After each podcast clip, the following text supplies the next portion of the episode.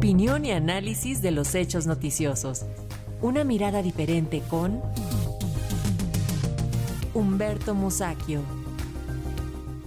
La realidad es que más allá de los contenidos de estos libros de texto, el tema se ha politizado y cada vez se aleja más de los espacios pedagógicos. De eso verse el comentario de este día de Humberto Musacchio, a quien saludamos con gusto. Te escuchamos. Gracias, Lénica. Pues sí, efectivamente, el impresentable Marco Cortés, al que los caricaturistas de, la jornada eh, dibujan siempre con una baba que sale de su boca. Eh, el señor es líder del Partido Acción Nacional y llamó a sus paniaguados, o cómo decirles a los miembros de ese partido, a desechar los libros de texto, a desecharlos, ¿eh? o por lo menos arrancar las hojas que tengan algo que no sea de su gusto, por ejemplo, lo destinado a educación sexual y lo que llamó errores ideológicos. El dirigente panista, pues muy bien pudo convocar a una gran quemazón de libros, lo que le hubiera encantado a Adolfo Hitler. Otros voceros de la derecha y sobre todo de la ultraderecha ven en los libros instrumentos ideológicos para imponer en México el comunismo. Se trata de una burrada mayor, pues el gobierno de Morena está muy lejos de los extremos ideológicos como puede ser el comunismo, y lo prueba su benevolencia ante la banca, por ejemplo, que este año alcanzó sus mayores tasas de ganancia, o la eternización de las huelgas mineras para no molestar al señor Germán Larrea, concesionario y dueño de ese negocio. Pero en el colmo, TV Azteca, TV Azteca, que es una empresa sub, eh, eh, concesionada, es propiedad de la nación el, espacio aéreo que usan, pero bueno, lo utiliza eh, este, este concesionario para transmitir cosas verdaderamente ominosas, como por ejemplo eso que dijo uno de sus locutores, que el virus comunista, su resurgimiento, está en la educación comunista, valga la rebusnancia, esa educación comunista que la Secretaría de Educación busca imponer a las niñas y niños de México.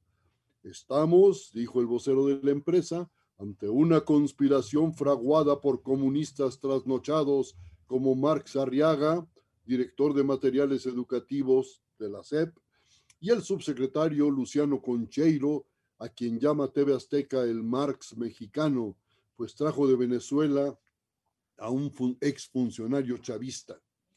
Una locutora de la misma empresa de televisión dijo que, dijo ante las cámaras además, que las mamás, ella es una de esas mamás, no quieren libros comunistas para sus hijos y tildó de indignante, frustrante e inaceptable que quieran imponer estos libros de texto a los que sin dar argumentos, pues para qué, tachó de generadores de violencia. Yo me imagino a los niños con sus metralletas yéndose a la sierra, formando una guerrilla, en fin. En el noticiero Hechos Meridiano, que es el que pasa a mediodía, un tal Alejandro Villalbazo aseguró que estamos ante una educación comunista a la que nos quieren arrastrar.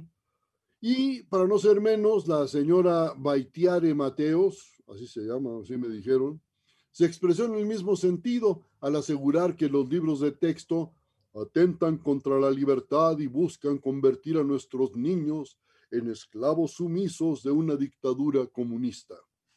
Como no vemos por ningún lado la dictadura que anuncian los jilgueros de TV Azteca, cabe decir que el señor Ricardo Salinas, hijo, por cierto, de un patro, generosísimo patrocinador de las campañas anticomunistas de los años 50. Recuerden ustedes que en los años 50 hubo una gran campaña que duró años en contra de los libros de texto gratuito y el lema era cristianismo sí, comunismo no, como si alguien quisiera acabar con el cristianismo. El hecho pues es que eh, este señor pues eh, considera pues que hay que acabar eh, con, con ese fantasma que supuestamente se agita para acabar con la tranquilidad que según él se pasea por tierras mexicanas. Lo que yo no lo he visto, es probable pues que no todos los fantasmas se le aparezcan a uno, pero a ese por lo menos no lo he visto. Y de poco sirve la presunta defensa que hace el señor Marx Arriaga, el otro Marx, de los libros de texto gratuitos, pues para dar armas a los enemigos del actual gobierno aparece con un retrato de Genaro Vázquez Rojas y fanfarronea diciendo que dará la vida por los libros citados. No es una manera de defenderlos. Es evidente que estamos ante una embestida de la derecha y de la ultraderecha, sobre todo, contra este gobierno, el, el gobierno de Andrés Manuel López Obrador, pero de poco sirve defenderlo mal. Los libros de texto, estos, eh, por lo menos yo solo he revisado el de segundo año, no he tenido acceso a otros, tiene pues defectos, aspectos muy discutibles, muy discutibles, eh, a los que deberían convocar a los especialistas para que orienten mejor la hechura de, de estos textos. Pero de ahí a decir que se nos viene el comunismo encima y que la educación sexual es un horror, cuando que tenemos tantas agresiones sexuales en México por falta de educación, bueno, pues me parece que es una estupidez. Pero la derecha nunca se ha caracterizado por su inteligencia, suele ser bastante limitadita y ahora lo estamos viendo. Repetir los eslogans de hace varias décadas que fracasaron, fracasaron rotundamente porque el libro de texto arraigó en la sociedad mexicana y hay que seguir defendiendo el texto gratuito. No todas las familias tienen para comprar libros y lo mejor es que todos los niños mexicanos tengan la misma educación. Eso nos garantiza el libro de texto gratuito. Que tiene defectos, discutamos esos defectos, pero no con fantasmones ideológicos y estúpidos.